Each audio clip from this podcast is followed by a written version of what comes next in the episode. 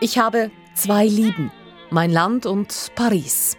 Von ihnen ist mein Herz immer begeistert. Die da singt ist Josephine Baker, Nackttänzerin, Sensation in Paris der verrückten 20er Jahre, Muse für Le Corbusier und Pablo Picasso, der erste schwarze Superstar, die mit dem Bananenrock.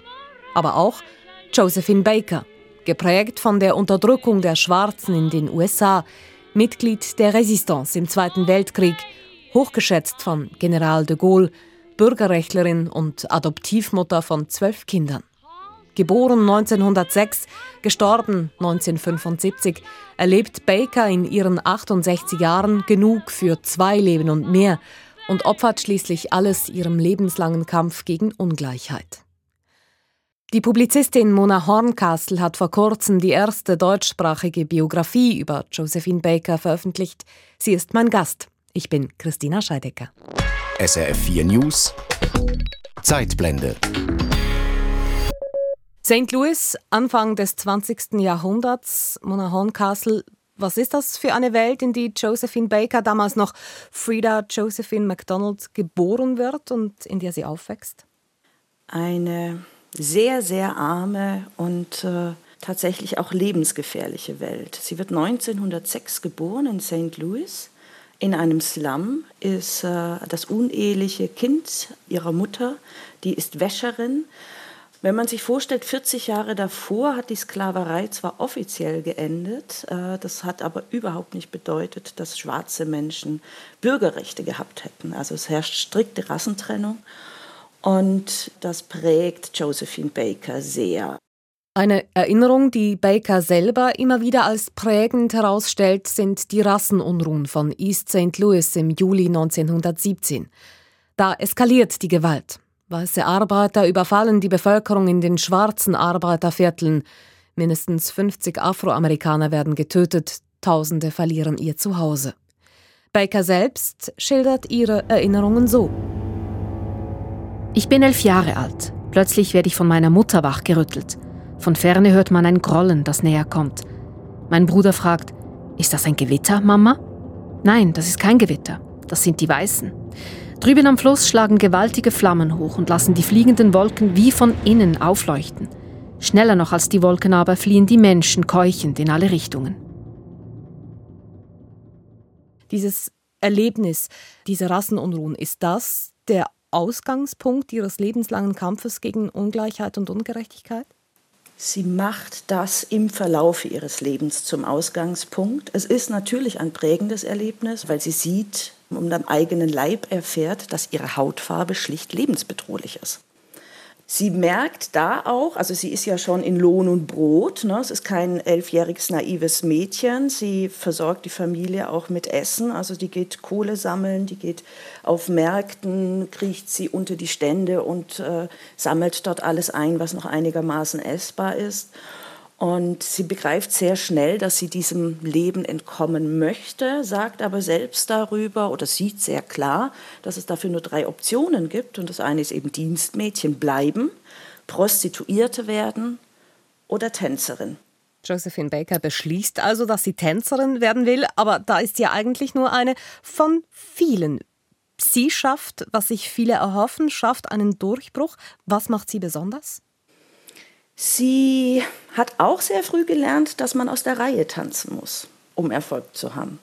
Und sie kommt über mehrere Stationen, schafft sie es nach New York tatsächlich, in ein Revue-Theater und tanzt dort als Mädchen in der Chorus Line. Wie hat sie sich also in den Vordergrund gespielt? Sie hatte humoristisches Talent und sie konnte wahnsinnig schielen. Sie hat Grimassen gezogen, sie hat äh, geschielt und sie hat auch ähm, immer wieder irgendwie kleine Schritte eingebaut, die eigentlich nicht vorgesehen waren. Genau, die Chorus Line, das ist eben eigentlich eine uniforme Reihe von Tänzerinnen und da eben sticht Josephine Baker hinaus. Genau, weil sie schwingt nicht einfach nur die Beine, so wie die anderen es machen, sondern die macht viel mehr und wird dadurch beim Publikum beliebt. Sie ist, macht sich natürlich sehr, sehr unbeliebt bei ihren Kolleginnen, die das nicht mögen, dass sie sich so in den Vordergrund spielt. Aber nach einer gewissen Zeit stehen die Leute an der Kasse am Theater und verlangen Eintrittskarten mit den Worten, ist die Kleine mit den Schielaugen heute wieder mit dabei? Also die verlangen schon ganz stark nach Josephine Baker, obwohl sie eine von vielen ist. Baker macht ihren Weg, setzt sich durch, geht auch schon mal den Produzenten gehörig auf die Nerven, um ihren Willen zu bekommen und schafft es schließlich für eine Revue in Paris besetzt zu werden.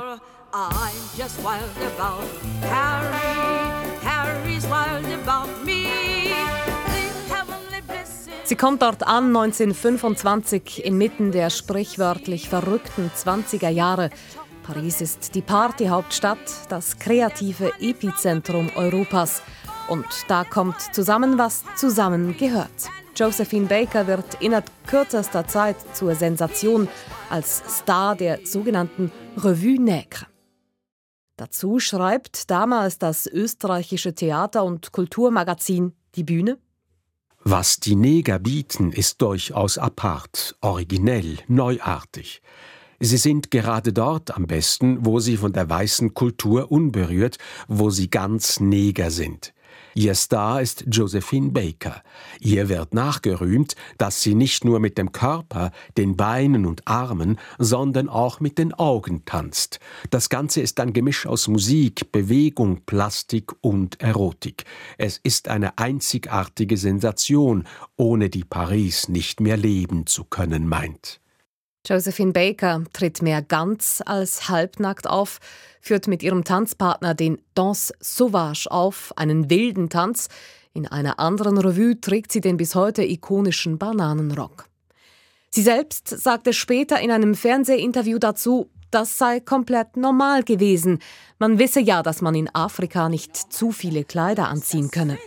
Oh, aujourd'hui, les gens ne sont pas tellement euh, droits sur les idées comme cela, parce qu'on sait très bien qu'en Afrique, on ne peut pas trop s'habiller. Et j'ai présenté une femme africaine que je suis d'origine, alors c'était normal. Das war normal. Was sagt das über das Rassenverständnis der damaligen Zeit aus, Mona Horncastle? Wir müssen differenzieren. Äh, Rassenverständnis Amerika, Rassenverständnis Frankreich. Also sie kommt in Frankreich an und kann sich dort frei bewegen. Sie kann sich einfach in den Bus setzen, sie kann sich in ein Café setzen und wird von einem weißen Kellner bedient. Sie bekommt in jedem Hotel, wo sie möchte, ein Zimmer. Man behandelt sie als Französin und äh, in Amerika war das so natürlich überhaupt nicht möglich. Sie hat das wunderbar, sehr erfolgreich, sehr intuitiv, muss man aber auch sagen, für sich verwendet, weil sie bemerkt hat, diese vergnügungssüchtige Zeit zwischen den beiden Weltkriegen in den 20er Jahren in, in Frankreich, da waren auch... Ähm, da waren einfach ganz alternative Lebensformen möglich. Da war alles möglich. Und es gab den Nackttanz traditionell natürlich in den Varietés. Das heißt, es war für Josephine Baker auch kein Problem, dass sie da die Wilde mimen muss. Aus heutiger Sicht ist das ein Skandal. Das ginge heute gar nicht mehr so etwas. Nein, politisch vollkommen inkorrekt. Sie hat aber eins gemacht. Sie hat das Stigma ihrer Haut umgewandelt in was Positives. Die hat wirklich benutzt, dass es dieses Label gab, sexy, schwarz und amüsant funktioniert. Und sie war die einzige schwarze Nacktänzerin. Und sie war vor allem nicht einfach nur ein Mädchen irgendwo in der, also eine unter vielen Tänzerinnen, sondern sie war der weibliche Star. Sie wird zur Sensation in Paris. Sie geht durch die Decke so richtig, aber wie schafft sie den Sprung von einer kurzfristigen exotischen Sensation zum ersten schwarzen Superstar mit langfristigem Erfolg? Da spielt eine ganz große Rolle, dass sie relativ schnell nach ihrer Ankunft in Paris 1926 Pepito kennenlernt. Graf Pepito Abatino ist eigentlich ein Hochstapler. Also er ist kein Graf, er baut eine Legende auf über seine Herkunft und diplomatische Dienste und Leutnant und so weiter und so fort. Ist aber eigentlich ein Steinmetz aus keiner sehr wohlhabenden Familie. Und äh, in Paris äh, spielt er den Tanzlehrer in den Clubs. So lernen sich Josephine und Pepito kennen. Und das ist Perfect Match. Pepito ist ein sehr guter Manager, also er wird nicht nur ihr Liebhaber, er wird auch ihr Manager und der schafft es, ihren Sicherheit zu bieten. Er zügelt aber auch ihr Temperament und bringt Stabilität hinein. Er schickt sie zum Sprachunterricht, bis dahin sprach sie noch kein Französisch. Er schickt sie zum Tanzunterricht, er lässt sie in Etikette unterrichten und er entwickelt eine, eine Strategie zur Weiterentwicklung. Und äh, so geht er mit ihr 1928 auf Welttournee, weil er sagt, Die ganze Welt ist interessiert und kommt nach Paris, äh, die Josephine Baker zu sehen. Die Pariser werden sich demnächst anfangen zu langweilen. Wir gehen jetzt mal ein paar Jahre auf Welttournee. Dann werden die Pariser uns vermissen, wenn wir zurückkommen. Und vor allem kann sich Josephine Baker auf dieser Welttournee auch neu erfinden. Und das tut sie. Sie beginnt zu singen des Weiteren baut Pepito eigentlich eine riesige Marketingstrategie auf, die es so noch nicht gegeben hat zu der Zeit. Also es gibt Josephine Baker Haarprodukte zu kaufen, es gibt Josephine Baker Puppen zu kaufen. Und so hat sich das alles aufeinander aufgebaut und zehn Jahre lang ist das ein laufen von Erfolg zu Erfolg. Es wird immer größer, es wird immer mehr und äh, verhaften Sie mich nicht auf das Datum, aber ich glaube 1936 wird verkündet, dass Josephine Baker die reichste afroamerikanische Frau der Welt ist. Sie führt auch einen aufwendigen Lebensstil, trägt exklusive Kleider, teuren Schmuck, geht mit ihrem Geparden Chiquita auf den Champs-Élysées spazieren. Ist auch diese Inszenierung Teil Ihres Erfolgsrezepts? Klar die hat sich inszeniert in jeder Lebenssituation. Wahrscheinlich hat Josephine Baker schon zu Hause in St. Louis auf der Bühne entdeckt, dass wenn sie eine Rolle spielt, in der sie sicherlich als Persönlichkeit auch drin steckt, aber wenn sie eine Rolle annimmt und sich inszeniert, dann hat sie Aufmerksamkeit und dass man damit noch wirtschaftlich Erfolg haben kann, hat sie in Paris entdeckt, äh, dank Pepito auch. Und das wird, äh, das wird ihre Lebensweise.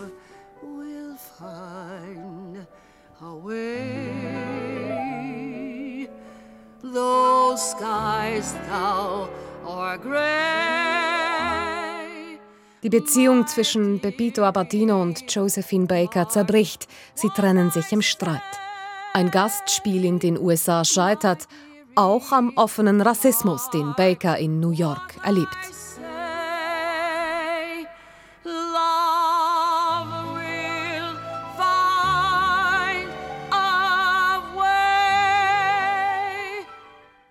In Europa sind die faschistischen Kräfte im Aufstieg begriffen. Hitler warnt vor dem Vormarsch der Negermusik. 1939 beginnt der Zweite Weltkrieg.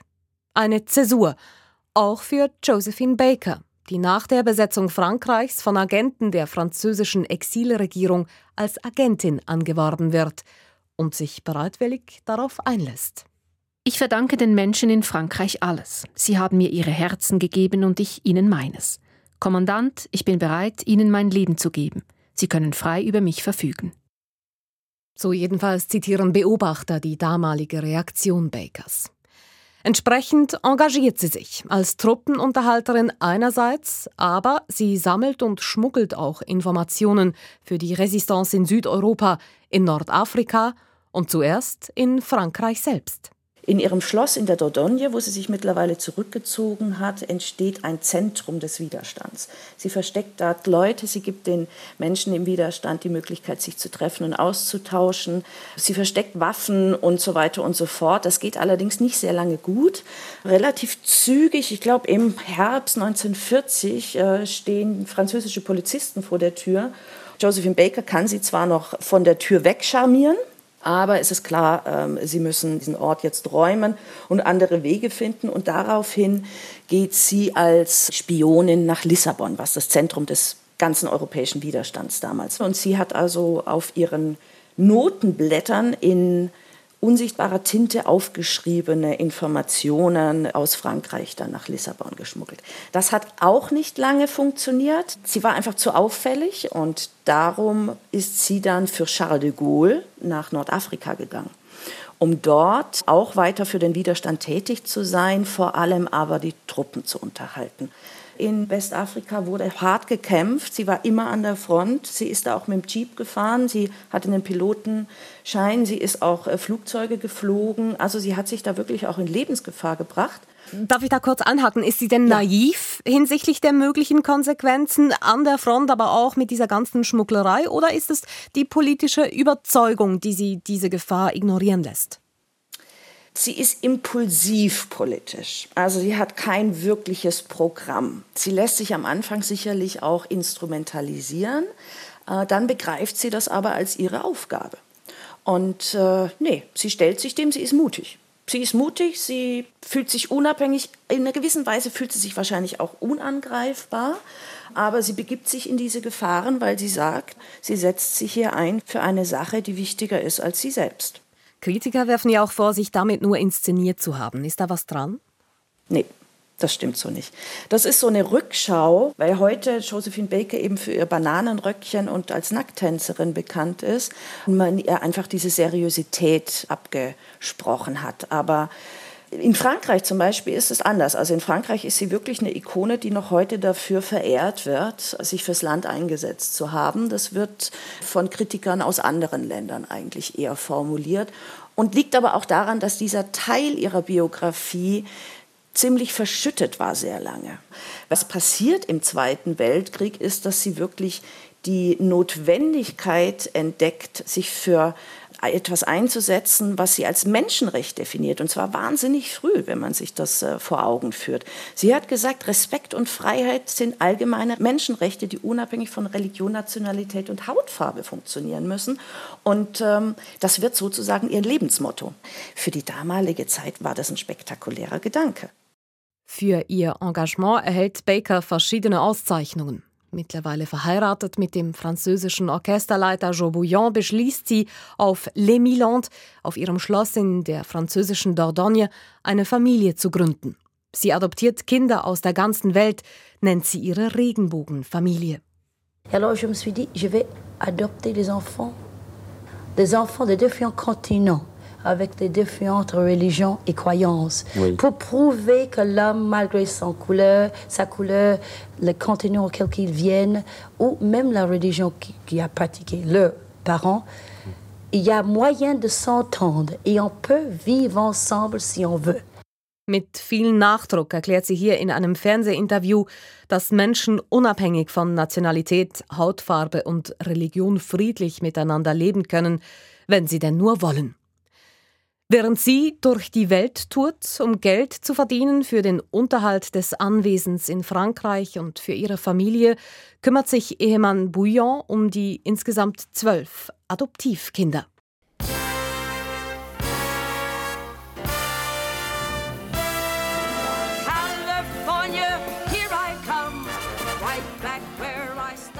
Begünstigt durch erfolgreiche Touren in Mexiko und Kuba erhält sie großzügige Angebote aus den USA. Doch Josephine Baker ist nicht einfach nur Entertainerin, sie besteht darauf, dass Schwarze und Weiße gleichberechtigten Zugang erhalten zu ihren Konzerten. In den USA der 1950er Jahre eigentlich undenkbar. Aber Josephine Baker setzt sich durch. Als erste Entertainerin steht sie vor einem gemischten Publikum. Dieses Signal ist elementar.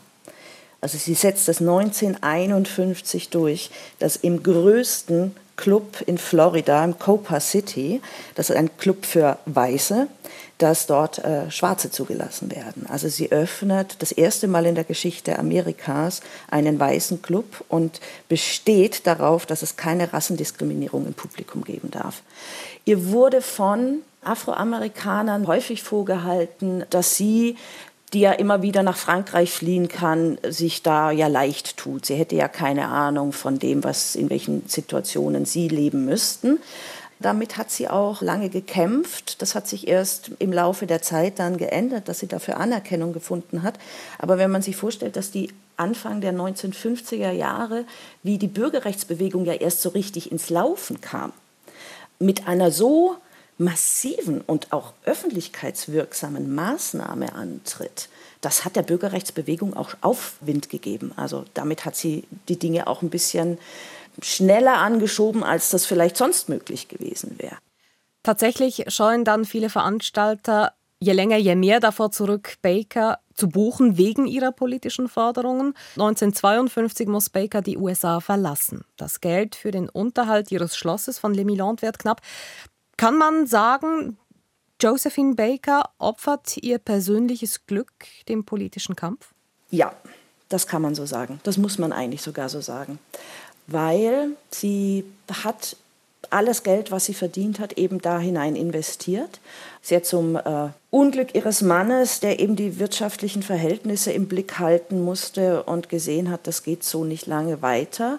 Als er dann Josephine Baker und seine Familie verlassen hat, ging es ja auch rasant den Berg hinab. Also sie hat diese Stütze gebraucht, war da aber mit vollem Einsatz, ohne Angst vor Verluste, persönlicher Verluste, hat sie sich engagiert.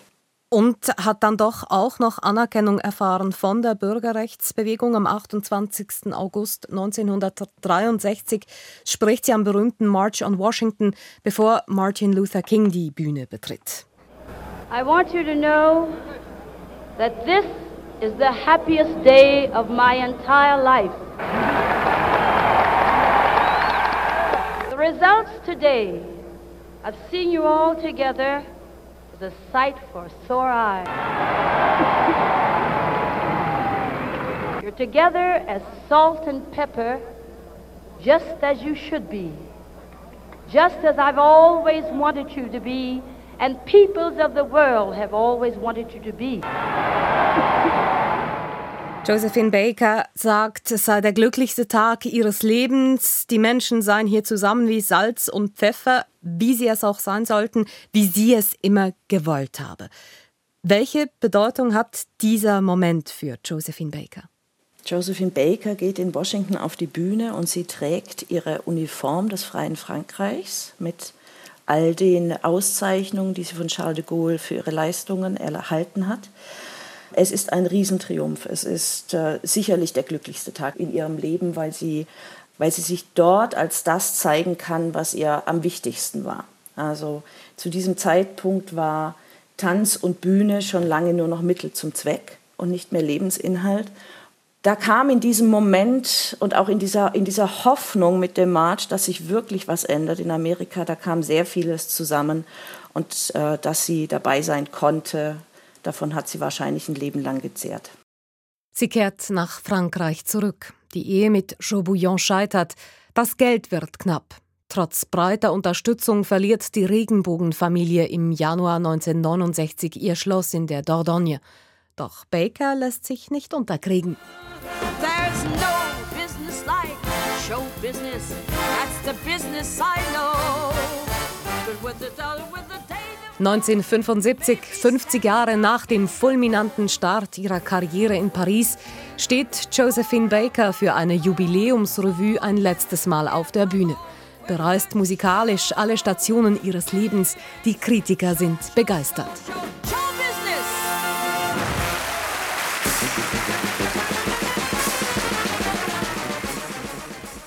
Doch am Tag nach der Premiere erleidet sie einen Schlaganfall fällt ins Koma und stirbt kurz darauf, am 12. April 1975, im Alter von 68 Jahren. Sie bekommt ein offizielles Staatsbegräbnis. 20.000 Menschen begleiten die Limousine, in der Josephine Bakers Sarg durch Paris gefahren wird. Ein standesgemäßer Abschied, sagt auch Expertin Mona Hornkassel.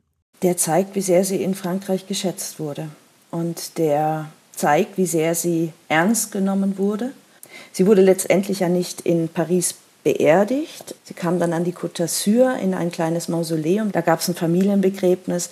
Ich glaube, damit hat sie beides erhalten. Also A, dieser bühnenreife Abschied, den sie sich natürlich immer gewünscht hat. Sie hat immer gesagt, ich möchte auf der Bühne tanzend sterben. Das hätte sich kein Drehbuchschreiber besser ausdenken können, dass es genau so kam. Dann sind so viele Menschen auf der Straße und gedenken ihrer. Und dann steht der enge Kreis der Familie da, inklusive ihres mittlerweile Ex-Manns. Und da glaube ich, wenn sie von oben zugesehen hat, war sie glücklich. Was bleibt von Josephine Baker?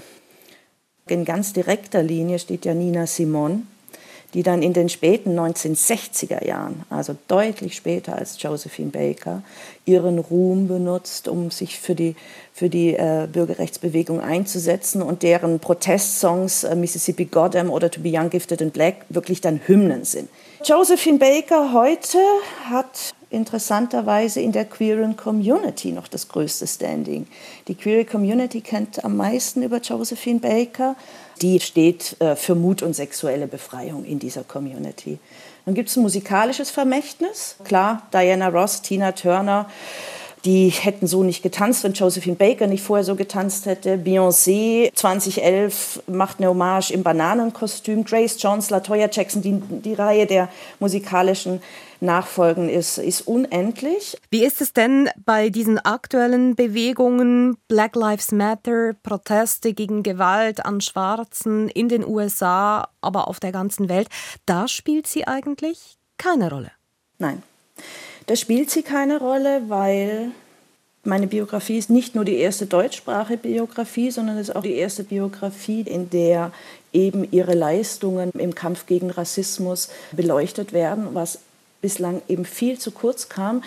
Die, die wissen schlicht nicht, dass sie sich auf Josephine Baker berufen könnten.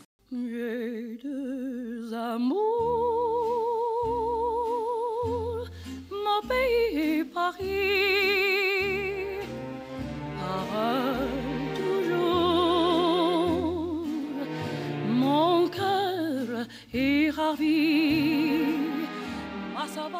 Josephine Baker, vergessene Ikone im Kampf gegen Rassismus und Ungerechtigkeit. Das war die Zeitblende, mit der Publizistin Mona Horncastle vor kurzem ist ihre Biografie über Baker erschienen. Paris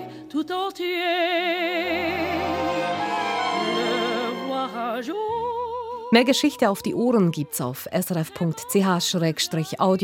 Zum Beispiel die Zeitblende über die Lynchmorde von Duluth im US-Bundesstaat Minnesota vor 100 Jahren. Die zeigt, wie diese Form von Gewalt an der schwarzen Bevölkerung ihre Spuren hinterlassen hat, bis heute. Ich bin Christina Scheidecker.